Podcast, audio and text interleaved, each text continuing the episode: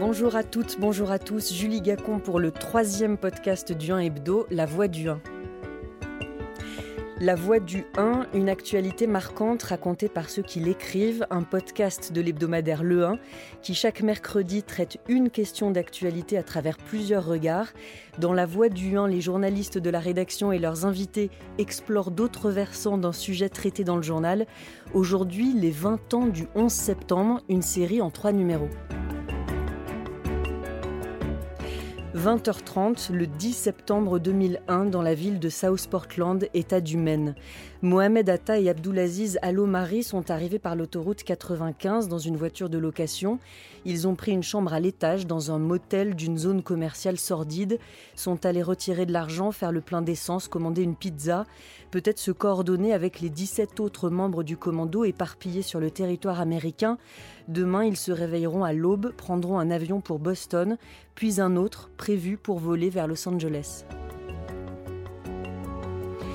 8h30 du matin, le 11 septembre, en plein cœur de New York, les tours du World Trade Center fourmillent déjà d'employés matinaux qui commencent leur journée. Impossible de réaliser ce qui est en train d'advenir quand apparaît la gueule effilée du Boeing 767 qui vise et s'enfonce entre les 93e et 99e étages de la tour nord. 17 minutes plus tard, un second Boeing percute la tour sud. Toute l'Amérique lève la tête. Des employés du quartier racontent que pendant des jours, les odeurs de fumée et de chair brûlée s'infiltrent dans les bureaux par l'air conditionné. 3624 morts et plus de 6000 blessés feront les quatre attentats du 11 septembre. C'est la première fois depuis la guerre anglo-américaine de 1812 que les États-Unis affrontent une attaque sur leur territoire. La riposte sera sans nuance. L'équipe de George W. Bush lance une guerre contre un ennemi sans nom. 20 ans plus tard, que reste-t-il du 11 septembre? Bonjour Jenny Raflik. Bonjour. Merci beaucoup d'être avec nous pour ce podcast du 1. Vous êtes professeur d'histoire contemporaine à l'Université de Nantes. Vous voyez défiler des générations d'étudiants depuis quelques années. Tous n'ont plus vraiment la mémoire du 11 septembre. Alors, les nouvelles générations n'ont pas du tout la mémoire du 11 septembre. Euh, les étudiants qui aujourd'hui sont en licence ou en master étaient soit bébés, euh, soit sont nés après. Et pour eux, le 11 septembre, c'est de l'histoire, précisément, parce que la plupart l'ont appris à l'école, au lycée, en histoire-géographie. Euh, et pour eux, ça ne fait pas partie de leur souvenir, de leur vécu, mais ça fait vraiment partie d'une grande histoire. C'est là qu'on voit l'impact euh, que ça a pu avoir en fonction d'une génération, euh, la nôtre, qui l'a vécu pour on sait tous où on était et ce qu'on faisait ce jour-là, et euh, la leur, euh, pour laquelle c'est quelque chose d'un petit peu plus abstrait. Vous, vous étiez à Bruxelles, vous deviez partir aux archives de l'OTAN, en tout cas à Bruxelles, et finalement tout a été, euh, tout a été annulé. Bonjour Sylvain Sipel. Oui, bonjour. C'est vous qui êtes là pour discuter aujourd'hui avec Génie Raflik. Vous êtes journaliste et membre du comité de rédaction de l'hebdomadaire Le 1. Vous aussi, vous saviez où vous étiez le 11 septembre, c'est simple, vous étiez à la rédaction du Monde, donc vous l'avez suivi comme, comme journaliste, et vous avez en tête ces images de tous vos confrères qui sont en train de regarder à la télé ce qui se passe, et le premier avion, on ne comprend pas tout de suite évidemment que c'est un attentat. Alors, moi, je rate le premier avion. C'est-à-dire que je suis au restaurant et je, je remonte quelques minutes après. Et puis à la salle des directeurs adjoints de la rédaction, enfin leur bureau. Et dedans, il y a une, je sais pas, une douzaine, une quinzaine de personnes qui sont là. Et tout le monde est totalement ahuri dans la télévision. Je me demande ce qui se passe. On me dit, euh, c'est incroyable, il y a un avion qui est tombé sur euh, une des tours jumelles du World Trade Center. Et puis à un moment, je sais pas, deux minutes, trois minutes après, on voit un autre avion s'approcher. En fait, ça, il va très vite, mais ça va au ralenti presque. Quand on regarde, et puis, paf, il percute la deuxième tour. C'est sidérant, quoi. Et puis les gens, il y a un brouhaha. Et ce dont je me souviens, c'est que quelqu'un dit c'est comme Pearl Harbor. C'est-à-dire ce qu'on comprend, c'est que le premier avion n'était pas un accident. C'est un attentat. Alors après, il y a les débats qu'il y a, etc. Euh, par exemple, je me rappelle d'un débat qu'il y a eu, je ne sais pas si c'est deux jours après, trois jours après, mais il y avait la question, les gens s'enflammaient en disant, ce type a plein de fric, on dit qu'il a un milliard de dollars, il a deux milliards de dollars, Oussama Ben Laden, il a deux milliards de dollars. Et je me rappelle être intervenu, et c'était vraiment tombé à plat, je leur avais dit, mais il a fait un acte, il ne fallait pas deux milliards de dollars, il fallait beaucoup moins d'argent pour réussir. Même s'il a deux milliards de dollars... C'est pas une force étatique. Enfin, c'est un autre phénomène. Je leur disais, il faut pas penser. Mais le choc, c'est quand même le, quand ça arrive, c'est sidérant, quoi. Je ne sais pas si l'éditorial du lendemain a fait débat au monde, mais l'éditorial, c'est Nous sommes tous américains. Ce qui restait à voir, on aura évidemment l'occasion d'en discuter avec le recul Jenny Rafik Grenouillot. 20 ans plus tard, comment vous définissez ce qui est advenu le 11 septembre 2001 alors, c'est une rupture sans lettres. C'est ce qui, sans doute, est le plus étonnant avec euh, cet attentat, parce que, bon, il y a plusieurs, on, va dire au singulier, mais en réalité, il y a plusieurs attentats le 11 septembre. Euh, mais ce qui est surprenant, c'est que le, terrorisme existait bien avant pour le coup, puisque nous sommes en France euh, et qu'on parle de la réaction de Français, le terrorisme a quand même frappé très très fortement la France. La grande vague d'attentats de 85-86, celle de 95 et que le 11 septembre 2001, d'un seul coup, on a l'impression de découvrir le terrorisme. On a l'impression qu'il rentre dans nos vies. A posteriori, c'est quelque chose qui me frappe souvent euh, quand on, interroge des gens, ils ont tous l'impression que les mesures de sécurité dans les aéroports, que Vigipirate, que Sentinelle, que tout date de 2001, alors que pas du tout. Euh, une grande partie des mesures euh, en France date de 86, une autre partie de 95, mais dans les consciences, dans les mémoires, dans les esprits, c'est 2001 comme si c'était là que toute l'histoire commençait. Et je crois que finalement, ce qui s'est passé ce jour-là, c'est qu'on a perdu une forme de naïveté, une forme de regard euh, sur le monde. Peut-être que les Occidentaux se sont sentis un, peu surpuissants après la chute du mur. Ils avaient le sentiment d'avoir gagné euh, la guerre froide, euh, la fin de l'histoire dont, parlait Fukuyama.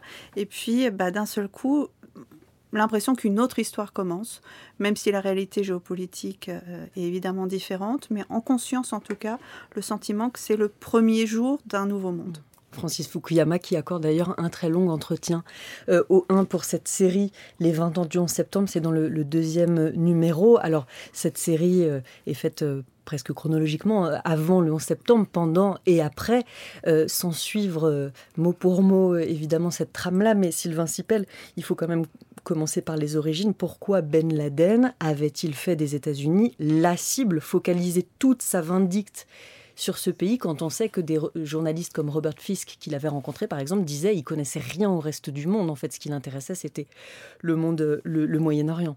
Mais d'une certaine manière, c'est pas étonnant. Les États-Unis sont, sont à ce moment-là considérés comme la plus grande puissance. Peut-être que ça n'est pas la fin de l'histoire, mais enfin, après la chute du mur, c'est un sentiment quand même commun il ne reste qu'une seule euh, superpuissance, et ce sont les États-Unis.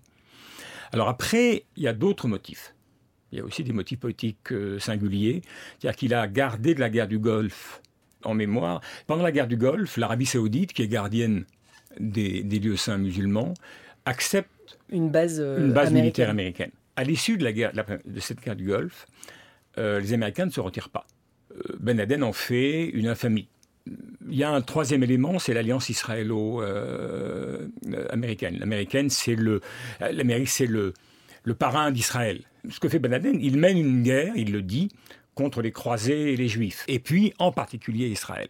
Et donc voilà, c'est son socle de pensée. C'est comme et donc et d'ailleurs, les attentats du 11 septembre ont été précédés par toute une série d'autres attentats qui euh, montraient et qui étaient déjà tous dirigés contre les États-Unis. Et notamment de 98, premier attentat véritablement revendiqué par Al-Qaïda euh, contre les ambassades américaines au Kenya et en Tanzanie, jusqu'en 2000, octobre 2000, l'attentat suicide contre un, destroyer lance-missile américain, l'USS Cole, dans le port d'Aden au Yémen, qui tue 39 Marines.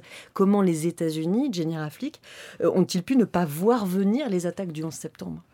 Alors, certains les ont vus venir aux États-Unis. Euh, il y a de grands débats, euh, des débats qu'on ne tranchera pas euh, aujourd'hui sur qui savait quoi, les, lanceurs d'alerte et les dissensions au sein des services de renseignement américains. En revanche, il y a un point, je, crois vraiment important, c'est cet effet de sidération. C'est qu'il y a quelque chose de, d'incroyable. Euh, et quand bien même on aurait annoncé, et, je, pense qu'on est tous dans le même cas, on nous aurait raconté la veille le scénario de l'attentat du 11 septembre, personne n'y aurait cru.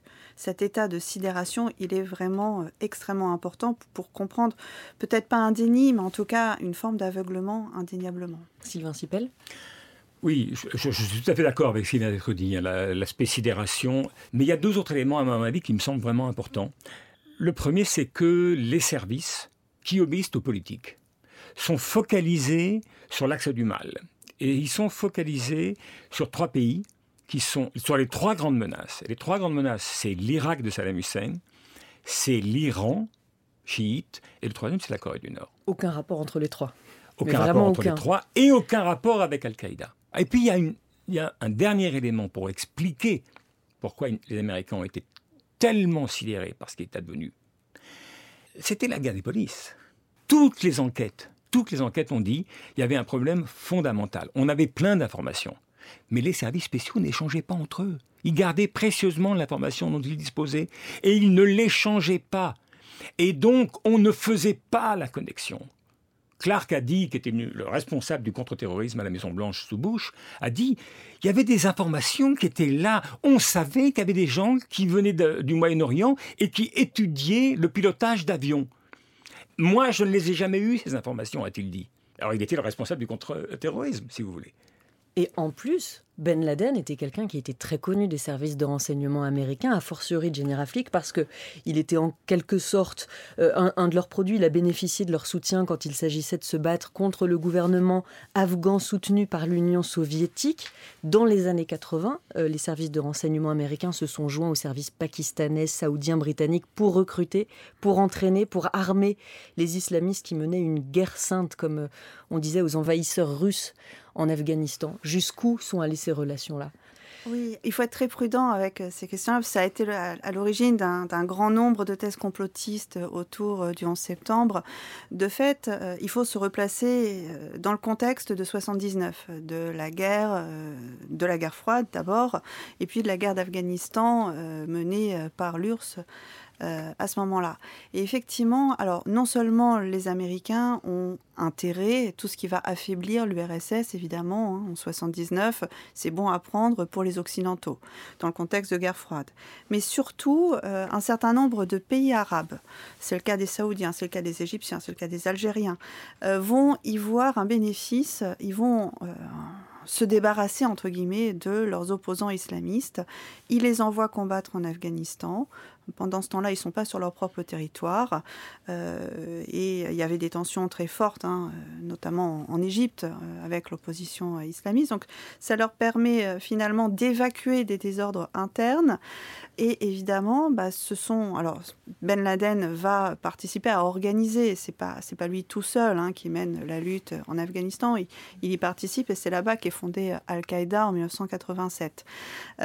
mais le, les choses changent considérablement après la fin de, la guerre en Afghanistan, le retrait euh, des soviétiques, parce que ces, opposants euh, islamistes y ont gagné une, auréole. Ils ont été victorieux, ils reviennent dans leur pays d'origine, auréolés du djihad, euh, auréolés de la victoire contre les soviétiques, et ils y reviennent avec un prestige aussi indéniable à ce moment-là une obsession euh, anti-américaine de Ben Laden va devenir euh, vraiment très prégnante et dominante chez Ben Laden à partir de la fin des années 90. C'est ce que vous écrivez, mhm. Sylvain Sipel, dans la grande saga que vous signez euh, pour le 1.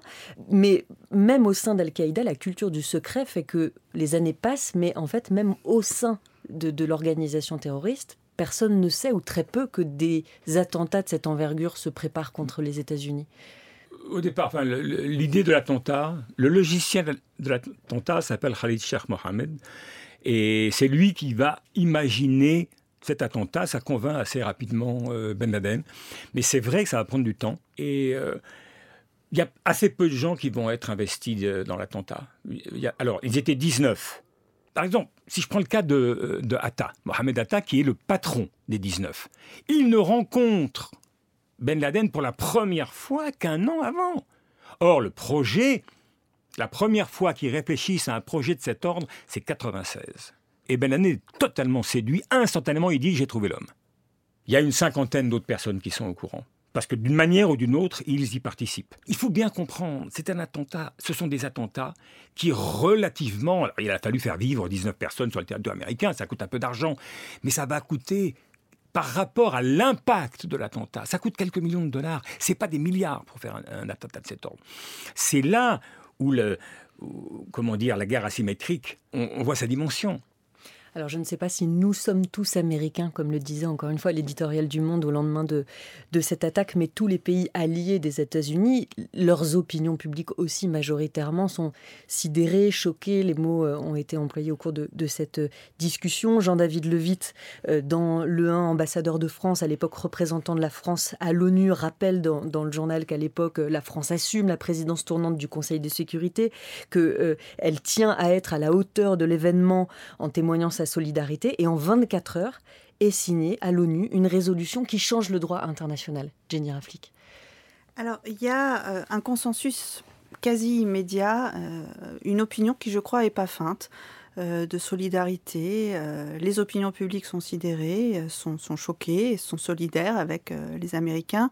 La plupart des gouvernements occidentaux, mais pas que, hein, puisque non seulement les alliés des États-Unis, mais aussi des pays qui sont plutôt des ennemis, euh, en, l'occurrence même l'Iran, va tout de suite avoir une déclaration de, soutien. Qui demande de euh, temporairement ne plus crier mort aux Américains. Voilà, c'est la prière du samedi.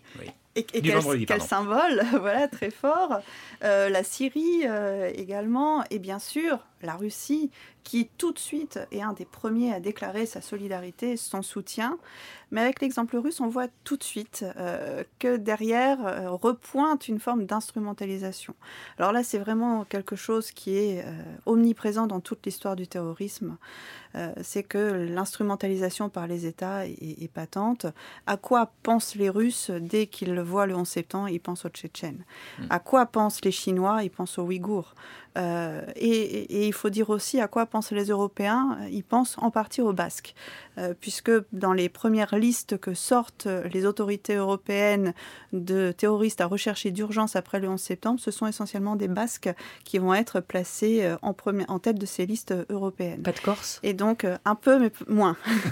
les, on a, vraiment l'obsession euh, très forte euh, franco-espagnole euh, des, Basques. Et donc, on, a tout de suite, finalement, derrière une vraie émotion et derrière une vraie solidarité, une opportunité. Ces attentats du 11 septembre, c'est une opportunité internationale pour mener à bien la lutte contre eux. Mais chacun pense à ces terroristes avant de penser au terrorisme international.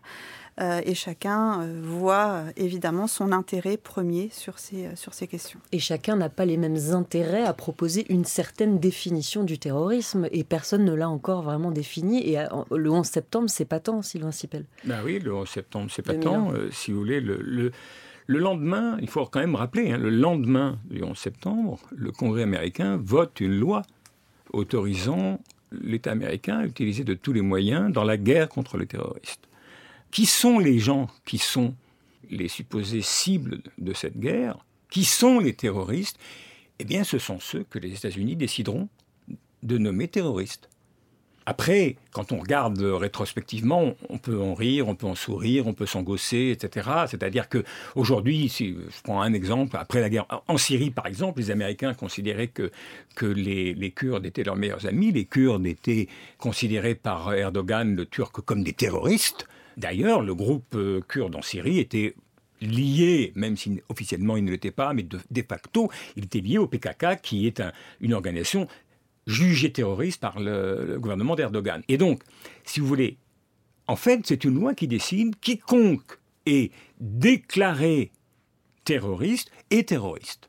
Une fois qu'on a dit ça, bah, chacun désigne le terroriste qui lui convient.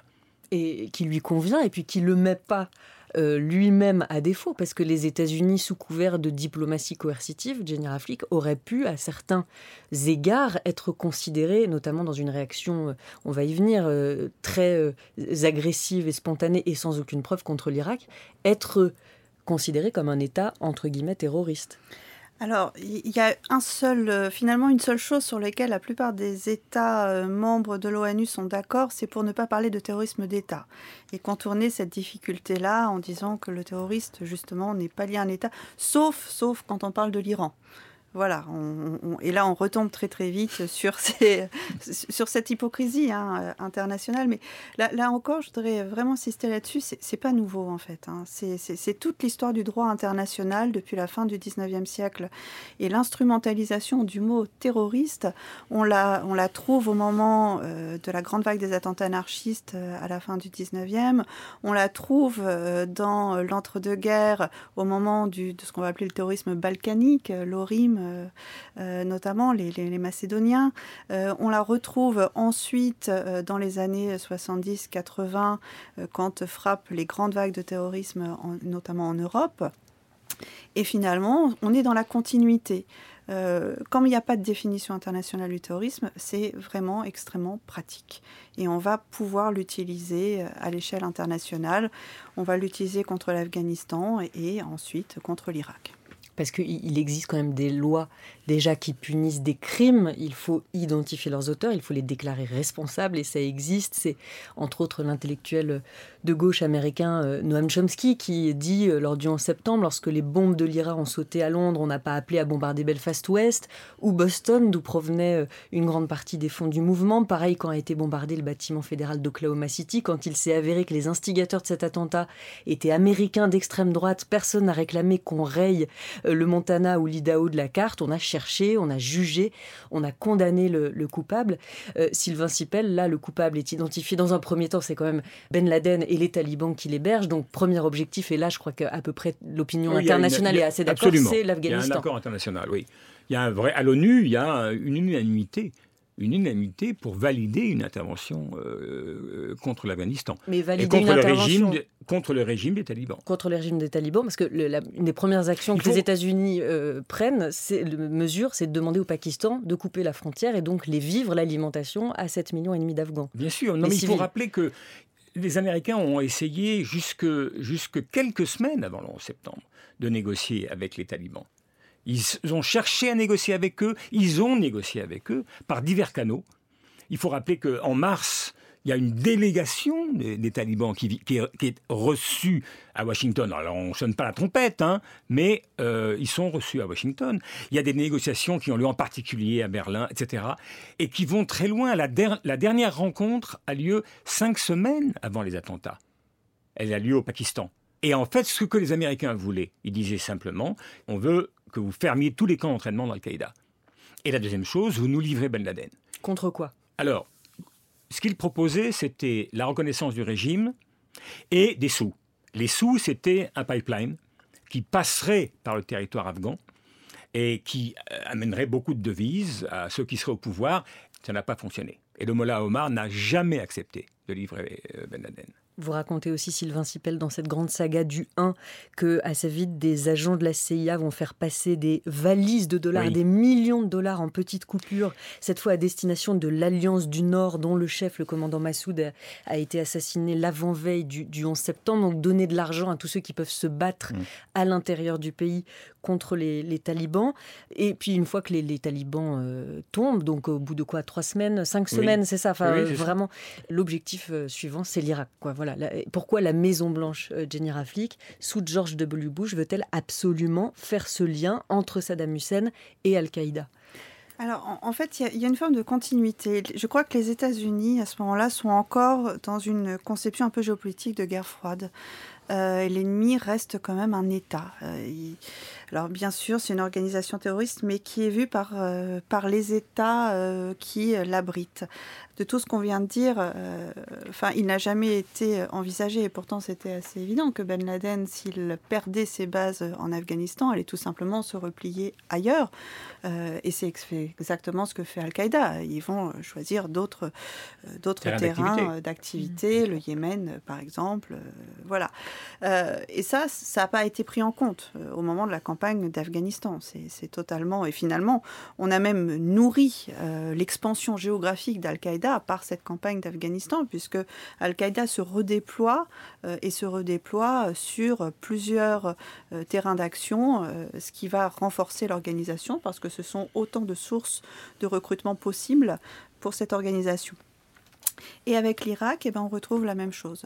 Il trouve une opportunité pour terminer la première guerre du Golfe.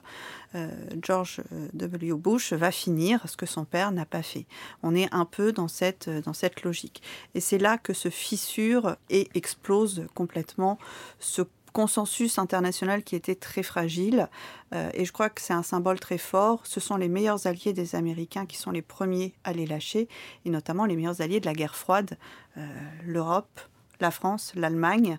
Euh, et, là, on voit bien à quel point les paradigmes politiques sont plus du tout les mêmes entre cette, bah, ce vieux monde et mmh. cette, cette puissance américaine. Parce que parmi ceux qui insistent auprès de l'administration américaine pour aller intervenir en Irak, il y a l'opposition irakienne en exil, comme le dit Jean-David Levitt euh, dans le 1, mais il y a aussi et surtout ces intellectuels qui gravitent autour de la Maison Blanche. Je ne sais pas d'ailleurs si Fukuyama, qui donne ce grand entretien au 1, en est à l'époque. Il, a signé l'appel des 18 en 98. Voilà.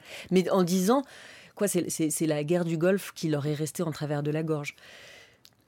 Alors, chez ceux-là, ceux qu'on appelle les néoconservateurs, en anglais on peut le dire, en français ça fait bizarre, on les appelle néocons. Mais euh, euh néocon, ça ne veut rien dire de particulier en américain. En français, quand on dit néocon, c'est autre chose. Alors, c'est un mouvement qui existe depuis les années 80, le début des années 80 même, qui s'est beaucoup développé, et qui, effectivement, quand Bush arrive au pouvoir, est un mouvement qui est devenu, un mouvement intellectuel qui est devenu puissant. En 98, ils ont envoyé, il y a 18 hauts intellectuels américains et deux, trois politiciens, parmi eux Donald Rumsfeld. Mais sinon, l'essentiel, ce sont des intellectuels américains. Alors, parmi eux, il y a Fukuyama. Ils envoient une lettre à Clinton, qui alors, à l'époque, Bill Clinton est président américain, encore, et ils disent, voilà, ça fait des années qu'on a une politique irakienne de sanctions. Ces sanctions sont très lourdes, mais force est de constater qu'elles ne sont pas opératoires. Euh, rien ne change en Irak eh bien, il faut en tirer la conclusion. Et la conclusion, c'est qu'il faut passer à autre chose, et l'autre chose, c'est la guerre. L'obsession vient aussi de l'échec de la guerre de 90. Qu'est-ce qui s'est passé en 90 En 90, il y a un mandat international pour faire la guerre. Pourquoi fait-on la guerre? Parce que l'Irak de Saddam Hussein a envahi le Koweït. Bush père est président.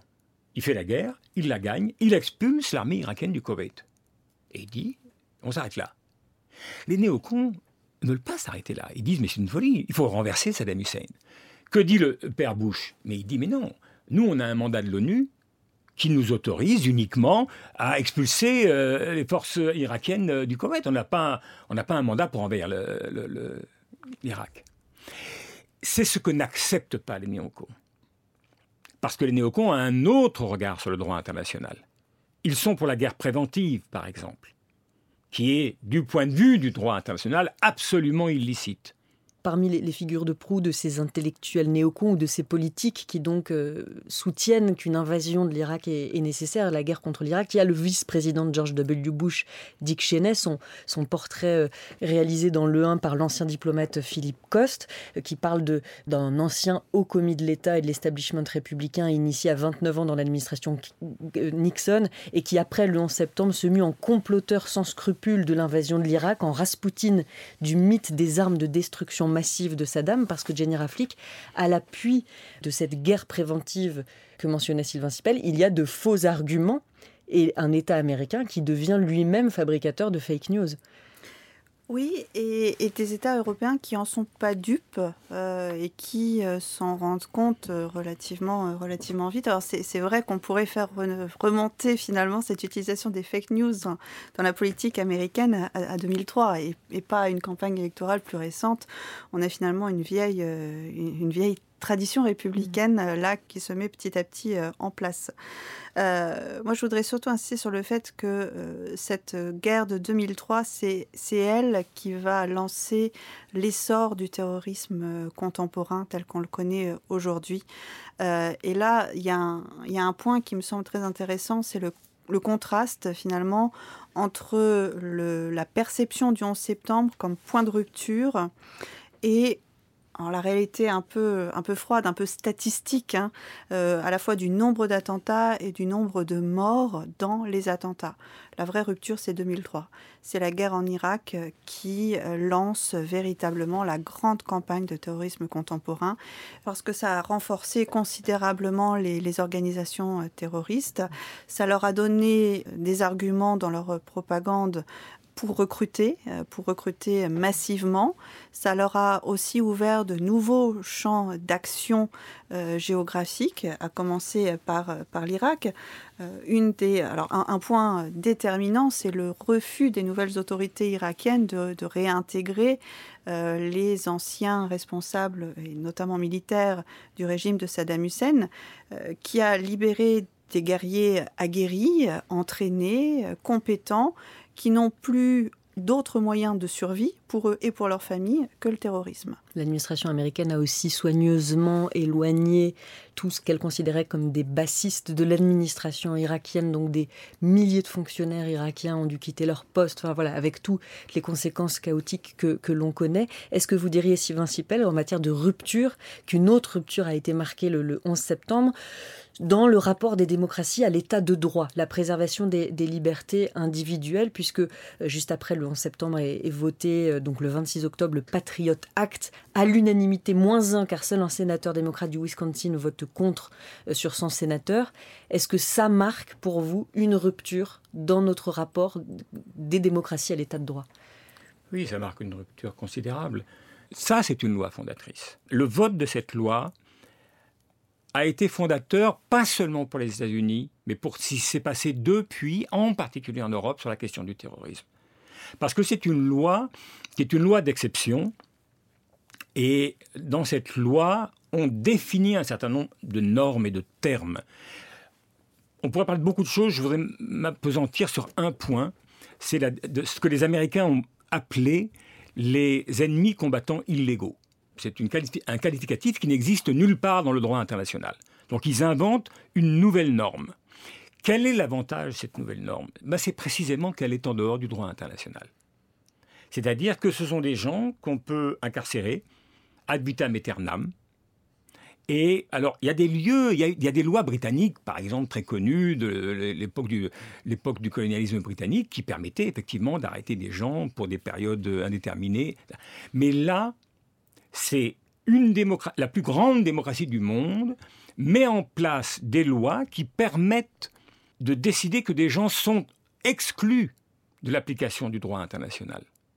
À partir de là, Guantanamo, Abu Ghraib et tout le reste. De ce point de vue-là, je pense que ça a légitimé une tendance qui s'est beaucoup renforcée en Europe aussi, à lier la guerre au terrorisme et qui est attirante, y compris pour des démocraties à penser que la méthode pour lutter contre le terrorisme n'est pas l'application du droit, mais de sortir de l'application du droit. Jenny Rafik. Oui, et, moi ce qui me frappe, c'est que finalement les opinions publiques euh, ont, adhéré euh, assez facilement. Hein.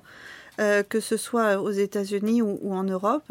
Euh, moi, ce qui m'avait beaucoup frappé euh, à ce moment-là aux États-Unis, c'est que les intellectuels débattaient non pas de la légitimité de la torture, mais de son efficacité. Et, là, on se rend compte qu'on a glissé vers autre chose quand même. Jenny Raflik, dans le troisième et dernier numéro de cette série du 1 sur le 11 septembre. Vous évoquez très longuement les victimes de terrorisme au cœur de la résilience, tout ce qui a été mis en place après le 11 septembre pour rendre hommage à ces victimes qui, euh, pour certaines, pour beaucoup, ont été euh, élevées au, rang de héros. Est-ce que le 11 septembre a changé quelque chose dans le regard porté, alors d'abord sur le terrorisme, est-ce qu'il a contribué à redéfinir, à donner une définition, puisqu'on disait tout à l'heure que c'était encore une notion impossible à définir, et, et puis dans le, dans le regard porté sur les victimes? Alors, pour la définition, pas beaucoup de suspense, non. Euh, le, comité même de l'ONU qui est en charge de la lutte antiterroriste, une des toutes premières déclarations euh, publiques, euh, c'est c'est pour dire qu'ils ne chercheront pas une définition commune. Donc on a des définitions du terrorisme, bien sûr. En France, on en a une, c'est celle de la loi de 1986. Mais chaque pays a sa définition euh, du terrorisme. Alors l'Europe a, avancé sur la question euh, de la définition, hein. euh, sans doute parce que l'Europe avait, les, pays européens avaient des législations très en avance, en grande partie à cause de l'histoire et notamment de ces mouvements régionalistes, ETA, l'IRA. Les Corses, et puis des groupes qui ont frappé l'Europe dans les années 70-80, hein, la, bande abatteur, la fraction armée rouge allemande, les brigades rouges, Action directe, etc. Donc l'Europe a, a réussi à avancer un peu, mais il n'y a pas et euh, sincèrement, je ne pense pas qu'il y aura, euh, en tout cas euh, dans un avenir proche, de définition juridique internationale du, terrorisme. En ce qui concerne la question des, victimes, on a effectivement une évolution très importante. Le 11 septembre, on voit émerger la, la victime héroïque. Alors, en partie peut-être parce qu'on a assisté en direct à cet attentat. Alors c'est pas le premier attentat auquel on assiste en direct. Il y avait eu bien sûr les JO de Munich. Euh, mais là, c'est vraiment un attentat à l'aveugle. Euh, les victimes, c'est tout le monde. Hein. Euh, tout le monde peut s'identifier assez facilement.